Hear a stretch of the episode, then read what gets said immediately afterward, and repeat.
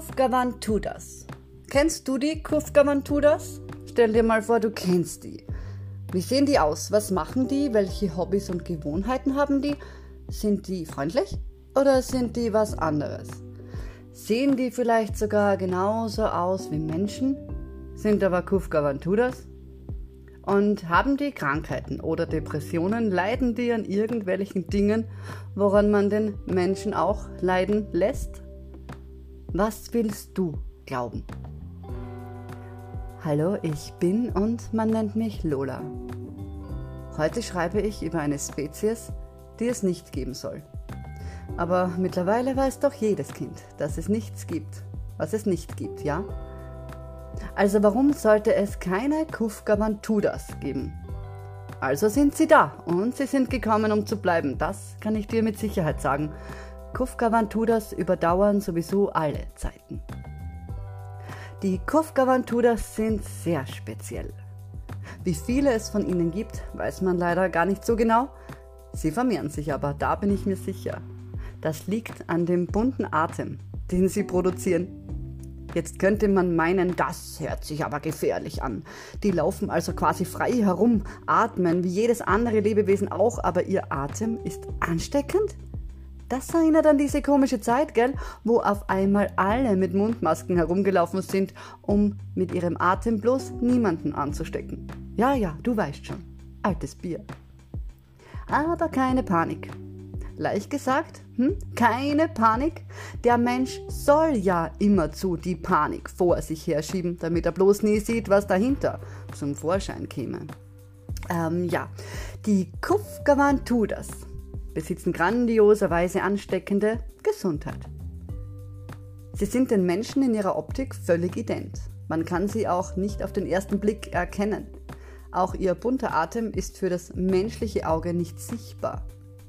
Woran man einen Kugavantuda aber dann doch erkennen kann, ist ihre magische Anziehungskraft. Es sind die, die irgendwie zu glücklich wirken. Ganz schnell zückt der ängstliche Mensch dann das Megafon und brüllt über den gesamten Dorfplatz, dass der doch nur so glücklich tut. Niemand kann so glücklich sein. Das sei alles nur Fake und hinter der bunten Fassade ist alles schwarz, pechschwarz. Und das ist sogar gut so, denn fragst du einen Kufgavantuda, ob das nicht dumm ist, dann antwortet der dir, dass das alles andere als dumm ist. Es ist menschlich. Der Mensch hat ja so viele Dinge gelernt, die kein Mensch wirklich braucht. Aber das wissen die nicht und schlimmer noch, sie wollen es gar nicht wissen, weil wenn sie es wüssten, würde sich am Ende alles verändern. Und das weiß er im tiefsten Kern am besten. Es ist der heilige Gral der Menschen. Die Veränderung muss Teufelszeug sein. Es gibt ja in der Tat Veränderungen, die nicht besonders, sagen wir mal, äh, super hirnig sind. Das kann zum Beispiel sein, ähm, ja, angenommen, ich würde eines Tages aufwachen und bemerken, dass mein Fuß einbetoniert ist. Dann würde ich vielleicht ein bisschen grübeln. Aber was, wenn ich sogar feststellen würde, dass das vielleicht gar nicht neu ist? Wenn das vielleicht sogar schon immer so war, aber es war so normal für mich, dass es mir gar nicht aufgefallen war? Und wenn ich dann aber ein bisschen weiter grübeln würde, bewusst, dass ich das gestern eh nicht mehr ändern kann, aber das hier und jetzt sehr wohl, dann würde ich mir vielleicht Veränderungen zum Besseren wünschen, weil es ja sein könnte, dass ich ohne dem Ding am Fuß besser, schneller, leichter laufen könnte. Der Wunsch nach Veränderung würde mich dann auf Ideen bringen, wie zum Beispiel eine Brechstange zu besorgen. Und wenn ich die dann hätte, würde ich meinen coolen Fuß daraus befreien. Dann habe ich anfänglich durch Bewusstwerdung meines hm, Problems eine Veränderung vorgenommen, die mich zwar Kraft gekostet hat, aber wenn mein Fuß dann wieder frei ist, dann kann ich laufen wie ein Glöckerl und das ist völlig problemlos. Achtung, jetzt kommt es erst zur gar nicht superhirnigen Veränderung, denn wenn ich nach all dem, wo ich doch weiß, dass es mit dem Betonfuß voll unbequem war, wieder die Mischmaschine anmache und lauter graues Zeug vermenge, um mir dann einen neuen Guss zu verpassen, dann habe ich eine ungeschickte, bereits altbekannte und unliebsame Veränderung zum Alten, also zum Ungewollten herbeigeführt, die fern von jeder Superhirnigkeit beheimatet ist. Ist logisch, oder? Jetzt ist es aber so, dass viele Menschen diese, und zwar genau diese zurück zum alten Veränderung, immer wieder vollziehen.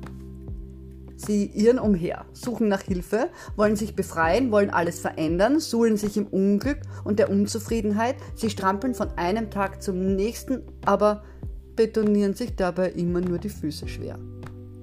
Dann haben sie kurze, helle Momente und sie rufen nach der Brechstange. Und dann, wenn sie eine haben, stemmen sie ein bisschen herum und es wird ein wenig leichter. Da freuen sie sich und hüpfen erleichtert nur noch mit dem halben Betonklotz herum.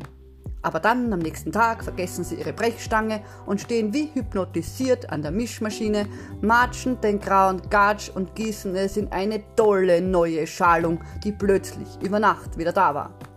Das Teufelszeug ist nicht die Veränderung, sondern der Teufelskreis. Wenn aus positiver Veränderung dann doch wieder alles zurückverändert wird ins bewusst Negative.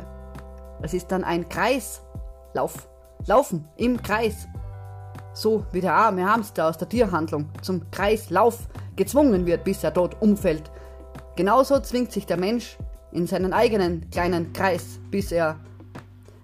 Dabei könnte er überall hinlaufen, ohne Probleme. Es ist ja ganz spannend anzusehen, selbst wenn man sich dabei selber ertappt. Ähm, klassisches Kopfschütteln reicht da gar nicht mehr aus. Man müsste ja direkt Headbangen, wenn man zu lange hinsieht. Kugavantudas wippen dann ein wenig mit dem Kopf und verlassen die Manege, bevor sie schreiend den Kopf in alle Richtungen schleudern müssten. Kugavantudas achten nämlich sehr gut auf sich selbst. Sie drängen ihre bunte Laune niemandem auf. Sie sind auch völlig ungefährlich im Sinne von, Ihr ansteckendes, glückliches Dasein ist zwar leicht übertragbar, jedoch wer das fahle Grau nicht loswerden will, der darf es herzlich gerne behalten. Kufgavantudes zwingen nichts auf. Sie lassen alles und jeden sein, wie er oder es ist. Erzählt man einem Kugavantuda von Problemen, Krankheit oder Depression, hören sie auch ohne Bewertung zu. Sie helfen nach Aufforderung gerne wenn sie im anderen das Licht sehen. Sie lassen aber sein, wenn sie bemerken, da will einer genau so grau bleiben. Weil viele, viele Menschen brauchen das ja, so zu sein, grau. Es ist wie ihre eigene Kuscheldecke, für die sie alles tun würden, um mit ihr zu schmusen. Weißt du doch bestimmt, wie das damals bei den Peanuts war, oder? Hast hast du Linus die Kuscheldecke weggenommen, hat er durchgedreht. Und zwar so lange, bis er sie wieder haben durfte. Die stinkige, miefende Decke. Und das ist okay. Linus war dann wieder glücklich, weil er wieder hatte, was er brauchte. Und genauso kuschelig ist das triste, fade, anstrengende, lustlose Leben vieler Menschen. Aber zurück zu den Kufgavantudas. Ich kenne waschechte Kufgavantudas. Das sind zweifelsfrei die unglaublichsten Wesen. Noch kenne ich nur eine Handvoll, vermute ich zumindest. Von einigen wusste ich es lange gar nicht. Sie tarnten sich auch wirklich verdammt gut unter den Menschen. Den ersten Kufka Vantuda habe ich kennengelernt, als ich hierher gekommen bin. Ganz am Anfang schon, aber da wusste dieser Kufka Vantuda ganz sicher selber noch nicht, dass er einer ist. Egal, eine viel bewusstere Begegnung mit so einem Exemplar machte ich dann so ungefähr ab meinem 18. Lebensjahr. Da begegnete ich des Öfteren welchen. Und rückblickend erkenne ich jetzt auch all die Kufka-Vantudas weit zurück in der Geschichte.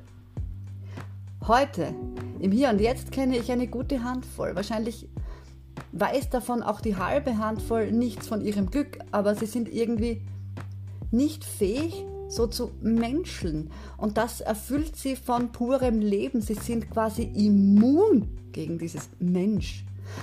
Einer davon zum Beispiel war mal bei einem Arzt, weil er ja logischerweise denken gemacht wurde, er sei ein Mensch, also musste er zum Menschenarzt. Dieser Arzt hat ihm dann gesagt, dass er Krebs hat. Der Kugavantuda hat das aber nicht geglaubt, klar. Unterbewusst weiß er sehr wohl, dass er kein Mensch ist. Was soll da ein Arzt wissen können darüber, wenn er doch nur den Menschen studiert hat? Bei einem Kugavantuda funktionieren Diagnosen aber nicht. Was ja auch logisch ist, Wie soll das gehen? Den Beweis seiner kugavantuderischen Ader hat er belegt, indem er da nicht nach Ankündigen des Arztes sechs Monate später verstorben ist, sondern jetzt, zehn Jahre später, bei unveränderter Frohnatur noch immer durchs Leben tanzt und das auch die nächsten paar Jahrzehnte tun wird. Ganz egal, was der Menschenarzt dazu meint. Es ist, ein, es ist ja kein Kugavantuda-Arzt. Der Menschenarzt, der weiß ja nichts von Kugavantudas, der Arme. Tja, bei einem Kufgavantuda funktioniert halt nichts so wie bei einem Menschen und das ist gut so. Zum Verwechseln ähnlich ist der Mensch, ja, doch das ist nur die oberflächliche Optik. Darunter ist das Bunte so bunt, dass sich selbst das Bunt neu erfinden musste. Kugavantudas sind übrigens meistens auffallend charismatisch. Sie stechen aus der Masse hervor. Außerdem erschaffen sie oft große Lebensmeisterwerke. Ich kenne noch zwei weitere Kufgavantudas, die haben eine Organisation gegründet, die täglich Leben rettet. Und das ist so, weil Kufgavantudas die wohl wohlwollendsten und somit liebesfähigsten Wesen dieses Planeten sind. Ein anderer Kufgavantuda, den ich kenne, hat noch so eine Organisation aufgebaut und ermöglicht terrorisierten Erdenbewohnern ein Leben in Ruhe und Frieden. Er beschützt sie. Und einen Kufgavantuda kennen wir alle. Ich lasse dich jetzt aber selber grübeln, wer das sein könnte. Und was verdammt will ich eigentlich heute sagen? Dass ich einen an der Waffel habe? Nein, lieber Mensch, die Waffel hat mir noch nie geschmeckt, nicht mal mit Nutella drauf. Ich hoffe, es ist der Kugavantuda Atem, den ich schnuppern durfte. Es hat mich inspiriert. Denn Kufgavantudas sind so faszinierend. Sie sind glücklich, auch wenn es keinen menschlichen Grund dafür gäbe. Sie können äußeren Einflüssen trotzen und sie haben die Fähigkeit, sie selbst zu sein und bleiben, komme was wolle. Sie haben eine friedliche Geduld und lassen alles und jeden sein, wie er oder es ist. Sie sind unfassbar humorvoll und sprühen nur so vor Lebensfreude. Sie haben ein Auftreten, welches man nicht vergessen kann, und in ihrer Nähe fühlt man sich unermesslich wohl. Sie glauben nicht an das, was man ihnen erzählt, sie hinterfragen in sich selbst. Sie brechen aus Routinen mit Leichtigkeit aus und erleben dadurch die großartigsten Dinge. Sie erschaffen aus dem Nichts durch ihre Liebe und Hingabe zu sich selbst. Sie sind Liebe und Friede in Person. Sie können nachweislich keine Krankheiten haben und wenn es dann doch einmal passiert, sind sie fähig zur wunderlichen Selbstheilung. Sie sind ganz natürlich ihre eigenen Heiler, ihre eigenen Meister und sich selbst ihrer bester Freund. Und weiters heilen sie andere, allein mit ihrer Anwesenheit. Sie glauben an sich und ihre Visionen, lassen alles um sich herum unversehrt und behandeln alles Leben völlig natürlich, respektvoll und demütig. Kufgavantudas sind einfach der hellste Wahnsinn. Und wenn ich mal groß werden darf, dann will ich definitiv mal ein Kufgavantuda sein. Und bis dahin freue ich mich, dass ich sie erkennen durfte. Und wenn du bis hierher gelesen hast und dir vielleicht denkst, hä? Dann ist alles gut. Du Kufgavantidierst dann gerade. Das ist voll gut. Oh verdammt, das ist so richtig unbeschreiblich gut. Du hast dann nämlich Kufgavantuda gerochen und das bringt die Endorphine ganz automatisch zum Tanzen. Vielleicht lässt du das ja einfach mal zu und genießt das. Dabei könntest du dir ja ausmalen, du wärst so ein Kufgavantuda. Nichts und keine menschliche Theorie kann mehr auf dich zutreffen. Du hast alle Freiheiten der Welt in dir.